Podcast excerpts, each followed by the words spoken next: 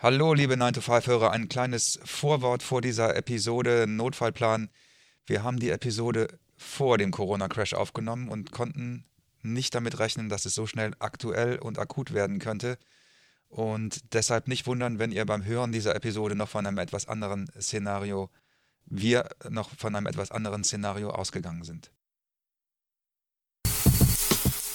Willkommen bei 9 to 5, dem Podcast über originelle Nebeneinkommen, kleine und große Geschäftsideen und allem, was dein Business besser und deine Schwiegereltern stolz auf dich macht. Es ist nie zu spät für einen Plan B. Hier sind deine beiden Gastgeber, Ruben Alvarez und Christian Schmid. Hallo und willkommen zu einer neuen Episode des 9 to 5 Podcasts. Am Mikrofon der Robin und mir gegenüber wie immer Der Christian, hallo liebe 9 to 5er. Der Titel der heutigen Episode lautet Notfallplan. Keine Kunden, keine Aufträge, kein Geld. Alle reden vom Crash und wir tun jetzt einfach mal so, als wäre er da, diskutieren gar nicht darüber, ob er kommt und wann er kommt, sondern sagen einfach, der Crash ist da. Die Frage ist jetzt, bist du gewappnet? Richtig. Und äh, wir würden gerne in dieser Episode einen Gerüst aufzeigen, also Ideen liefern, wie dein Notfallplan aussehen könnte. Genau, ganz kurz rum. Große Unternehmen haben nämlich alle Notfallpläne und da ist es, glaube ich, schlau, auch für uns Freelancer und Selbstständige zu überlegen, was mache ich denn in der Krise? Genau.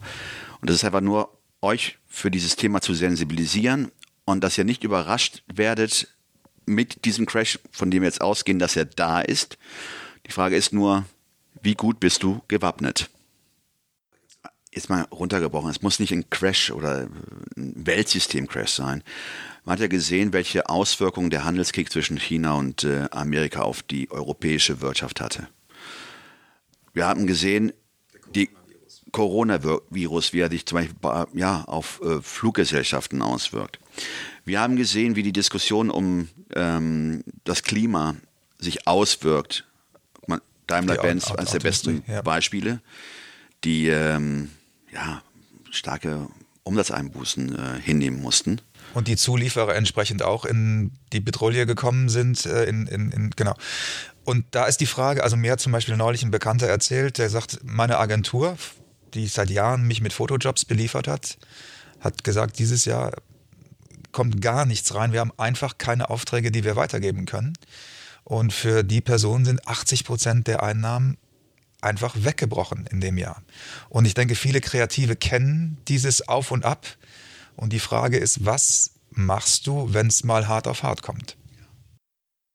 Und äh, jetzt versuchen wir in dieser Episode ja, euch mal so einen Rahmen zu oder ein Grundgerüst ähm, zu liefern, um einen Notfallplan zu erstellen. Also Möglichkeiten einfach mal ja, aufzuzeigen, die euch bei der Erstellung eines Notfallplans helfen können.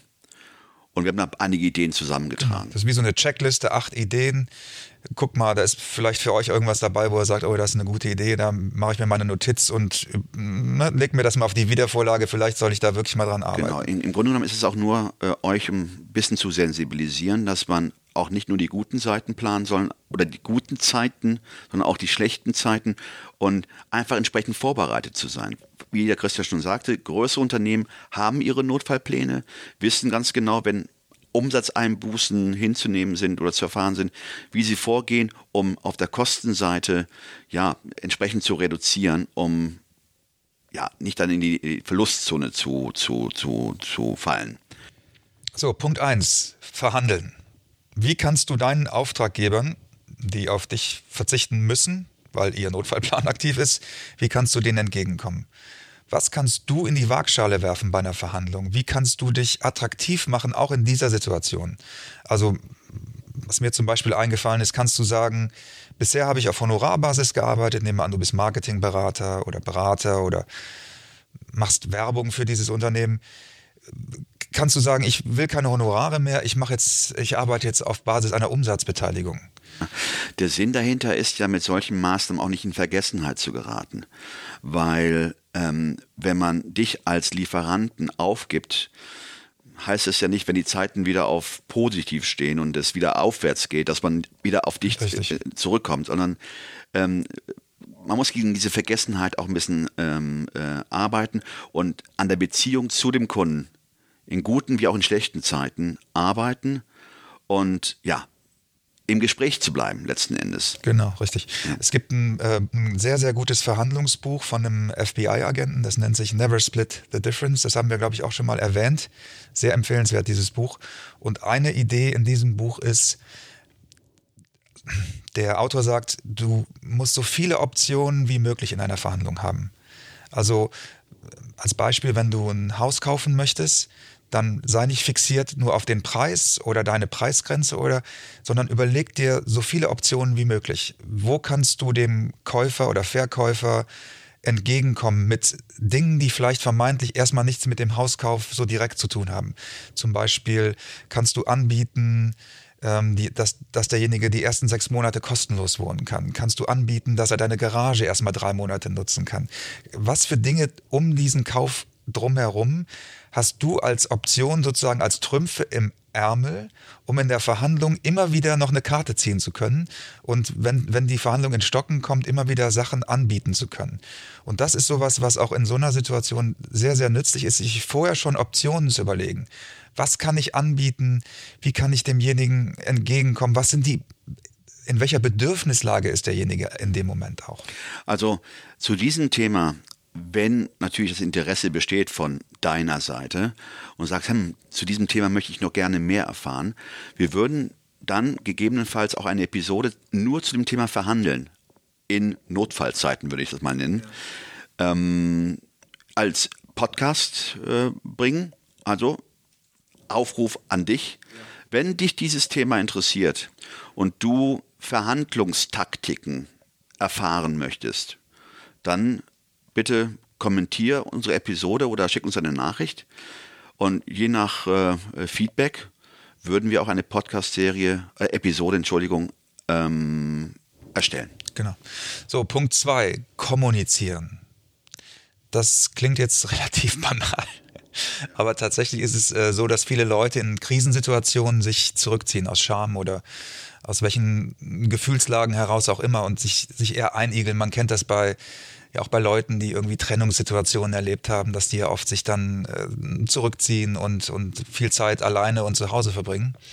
Und das ist tatsächlich in der Situation kontraproduktiv. Wichtig ist, mit deinem Netzwerk, mit deiner, jetzt kommt ein 80er-Wort, Clique in Kontakt zu bleiben. Das ist ein 80er-Wort? Ich glaube schon, ne? 70er, 80er Jahre. Also heute sagt es auf jeden Fall kein Mensch mehr, oder? Ich habe doch, meine, nee, meine Clique? Nein, sage ich nicht. Meine Mischpoke. Ja, genau, weil Chancen ergeben sich dann, wenn du mit den Leuten sprichst und dafür musst du eben auch ein gewisses Maß an Offenheit und Ehrlichkeit in dem Moment äh, ja, ins Spiel bringen und äh, nicht so tun, als wenn alles in Ordnung wäre. Und Aber da zeigt sich wiederum, dass Kommunikation nicht nur in schlechten Zeiten stattfinden soll, sondern auch in guten Zeiten, weil da legst du das Fundament, eine Beziehung und dann fällt dir sicherlich auch leichter in schlechten Zeiten mit deinem Netzwerk zu kommunizieren. Absolut, ganz sehr, sehr guter Hinweis, ja. Als dritten Punkt, und dann gehen wir mal so ein bisschen auf die Kostenseite, wie kann man die Kosten reduzieren oder wie kann man, äh, äh, ja, ohne an der Kostenschraube drehen zu, äh, zu müssen, ähm, könntest du mal überlegen, inwiefern die Sharing Economy dir dabei helfen kann, wenigstens deinen Kostenapparat ähm, äh, in den Griff zu bekommen. Äh, du sollst dir immer die, die Frage stellen, was kannst du denn untervermieten? Also Airbnb als Stichwort, dass du vielleicht ein Zimmer vermietest, um da die Mietkosten wenigstens zu reduzieren. Vielleicht, wenn du ein Büro hast, zu überlegen, ob du jemanden reinnimmst. Schreibtisch im Büro unter zu vermieten. Ja. Untervermieten. Was kannst du verleihen oder was kannst du tauschen, um zumindest deine Kosten in den Griff zu bekommen. Da hatten wir ja auch schon mal ein, eine Plattform genannt, turo.com über die kann man sein Auto eigentlich als Mietwagen im Prinzip anbieten. Also wenn, dann, wenn du ein Auto hast, ist das eine Möglichkeit, vor allen Dingen, weil du dann ja wahrscheinlich auch mehr Zeit hast. Ja. Da hast du auch einen interessanten Punkt aufgeführt ähm, äh, der, im Vorgespräch. Ähm, ich glaube, in Amerika ist es möglich, dass man seine Geräte, die man hat, also Werkzeuge oder andere Elektronen oder elektrischen Geräte, vermieten kann. Also, äh, weiß nicht, äh, wenn du einen Akkubohrer brauchst, den du zu Hause nicht hast, oder du hast einen Mhm. Ja, gerade bei, genau, bei solchen. ein Rasenmäher, den, den, äh, den du nicht hast und den gerne äh, verleihen möchtest. Oder vielmehr, ich möchte mir einen äh, gerne leihen, ohne mir einen kaufen zu müssen. Oder vielleicht einen leihen wollen, weil mein Gerät gerade in Reparatur ist. Äh, da- das, ich weiß nicht, äh, müsste man mal recherchieren, wie diese Plattform in den Staaten heißt. Vielleicht gibt es sowas ähnliches hier im europäischen oder auch im deutschen Raum. Ansonsten eBay Kleinanzeigen könnte man das auch einfach anbieten. Ja. Man muss ja nicht unbedingt eine Plattform nutzen, sondern man kann es ja auch, man kann es ja auch ähm, Ich glaube, da gibt es doch auch so eine, so eine Sharing-Geschichte, eine Seite, wo man praktisch genau das, Mhm. äh, äh, ich komme nicht auf den Namen, müsste ich mal recherchieren. Wir würden das anschließend auch in den, in den Show Notes. Es gibt, ich meine, in Deutschland gibt es eine Seite, wo man eigenes Werkzeug verleihen kann. So Nachbarschaftshilfe, sowas in der Art. Okay. Ja. So, dann haben wir den Punkt Ausmisten. Denn jetzt hast du vielleicht endlich Zeit, mal klar Schiff zu machen. Endlich mal den Flohmarktstand zu buchen, den du schon seit Monaten vor dir herschiebst. Oder den, den Mist aus dem Keller zu holen und den auf Ebay zu verkaufen. Also jetzt kannst du echt mal ernst machen mit dem, also mir geht das zumindest immer so, ich sage, oh, ich muss mal ausmisten, aber dann schiebe ich es immer auf die lange Bank. Und in so einer Situation ist das eigentlich, finde ich, eine der allerersten Maßnahmen, dass man sagt, okay, ich habe jetzt einfach Zeit tagsüber, was kann ich irgendwie aufräumen, loswerden, verkaufen. Und da, wie gesagt, Flohmarktstände, Ebay sind da wirklich gute Adressen. Also Minimalismus und dabei auch noch Cash verdienen, das ist die Idee. Gut, jetzt hatten wir die Idee tauschen, die so etwas in die Richtung geht wie ich äh, mit Sharen, also Werkzeuge, aber tauschen mehr in dem Sinne, wie kann man, und das mehr im Sinne von Barter-Geschäfte. Richtig. Vielleicht kannst du deine Dienstleistung ähm, mit einer anderen Dienstleistung Verrechnen sozusagen. verrechnen. Ähm, fällt jetzt ganz konkret. Ja, zum Beispiel, ähm, jemand möchte seinen Webauftritt neu gestalten, hat aber nicht die nötigen Mittel, weil er genau in derselben Situation oder in derselben misslichen Situa Situation steckt, ähm, keine Aufträge zu bekommen. Und ähm, dann wäre zu überlegen, okay, ähm, ein Webdesigner, Genau, ein Webdesigner und ein Fotograf, ein Webdesigner und ein Werbetexter, äh, ein Programmierer und ein Werbetexter, ein Werbetexter und, und so weiter. Genau, dass man es praktisch einfach verrechnet und äh, ohne jetzt da Mittel in die Hand zu nehmen, sondern einfach mit deiner Arbeitskraft oder mit deiner ja, geistigen Arbeit zu tauschen. Genau, also bei Kreativen, glaube ich, ist das sehr offensichtlich, aber es geht natürlich auch mit anderen Sachen. Du könntest auch jemanden anbieten, äh, dessen Wohnung zu streichen oder auf den Hund aufzupassen, was auch immer. Auch da kreativ sein, sich viele Optionen überlegen, überlegen, was könnte für die andere Person in dem Fall interessant und attraktiv sein und einfach mal so ein paar Sachen anbieten, ne? was, und gucken, ob, ob da irgendwas bei ist, wo derjenige sagt, ja, das kann ich mir vorstellen. Ähm, als nächstes klar, wir hatten ähm, den Kostenapparat schon aufgeführt, Haushalten.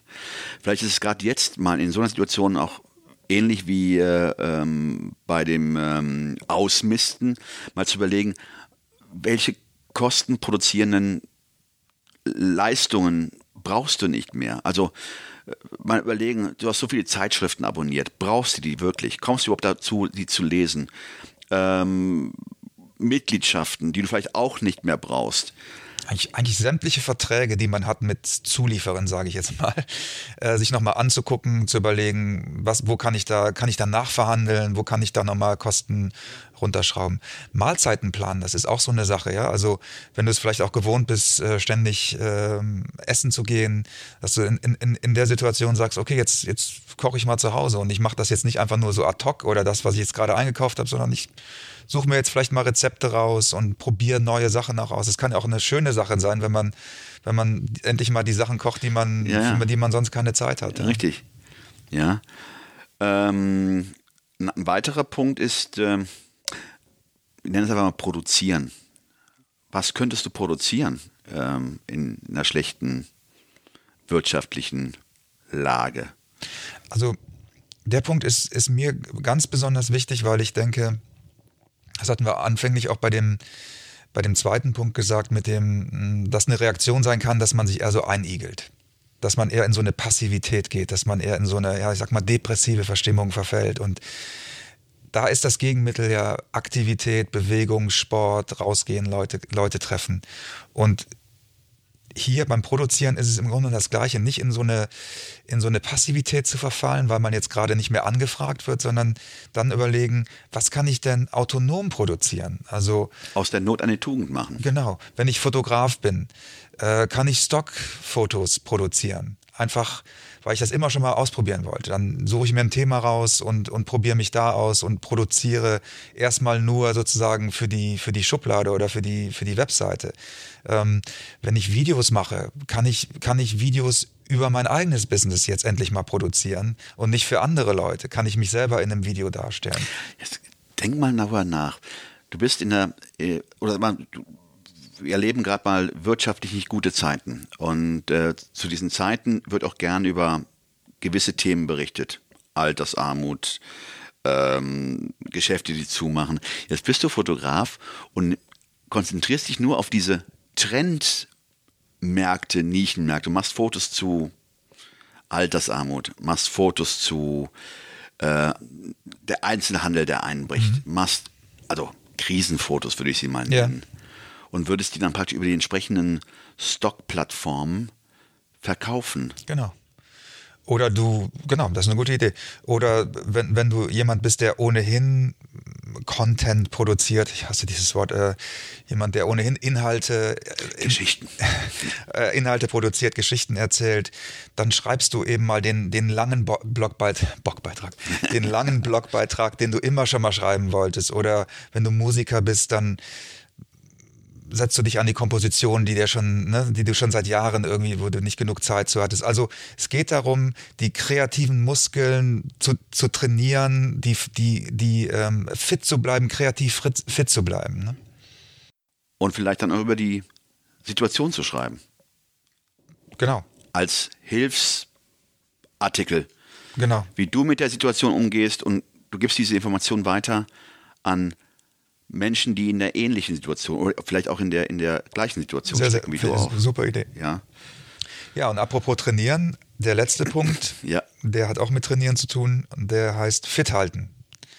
Denn auch jetzt, ne, das Sofa lockt, noch mehr als sonst vielleicht, gerade wenn es einem, äh, wenn es einem auch auf, auf die Stimmung schlägt.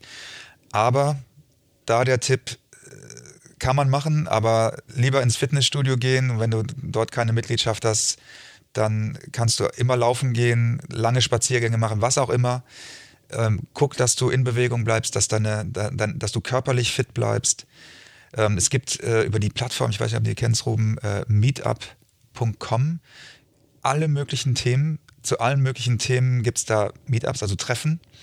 Und äh, da kannst du einfach auch mal eine, eine Suche machen und sagen, ähm, Sport als Kategorie eingeben und da werden dir ganz, ganz viele äh, Gruppenaktivitäten vorgeschlagen, die selbst organisiert sind in der Regel, also auch kostenlos, wo du ja, dich für sportliche Aktivitäten treffen, Wanderungen zum Beispiel ist so ein Thema. Auch da, du kommst wieder in Kontakt mit Leuten, also du kannst Netzwerken im, im weitesten Sinne, bist in, bist in Bewegung, bleibst im Gespräch. Also das sind alles Sachen, die in, in der Situation einfach essentiell sind. Fit halten, das ist für mich auch jetzt gerade ähm, ein Schlagwort. Mit der Neujahrsresolution. Ja, nee, also nochmal, das waren jetzt ähm, so einige Ideen ähm, und die sind jetzt nicht, ähm, ähm wie soll ich sagen, ähm, das ist nicht abschließend. nicht abschließend und, und nicht äh, vollständig, aber zumindest solltest du, deswegen wollen wir dich auch sensibilisieren, habe einen Notfallplan, wenn es mal nicht so gut läuft, wie es momentan läuft.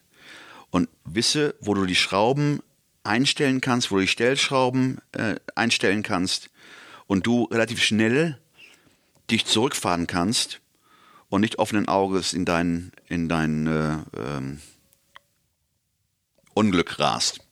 Das ist zu hochtrabend, nicht Unglück. in die Krise stürzt. In die Krise stürzt, genau. Falls ihr noch andere Ideen habt zu dem Thema, sind wir sehr interessiert dran. Wie gesagt, und wenn ihr zu dem ersten Thema verhandeln, vielleicht nochmal eine eigene, separate Episode. Ich kann es euch nur wirklich äh, wünscht, wärmstens empfehlen. Mach, machen wir gerne. Könnten auch mal überlegen, ob wir einen Verhandlungsexperten dazu noch einladen. Fände ich auch mal interessant Von als FBI.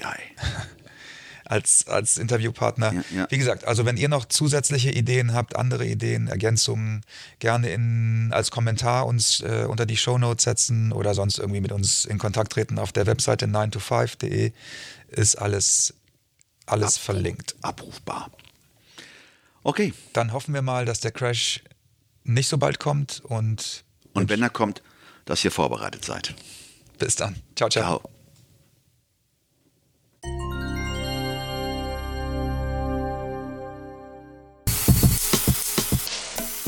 Das war 9 to 5, der Podcast von Christian und Ruben.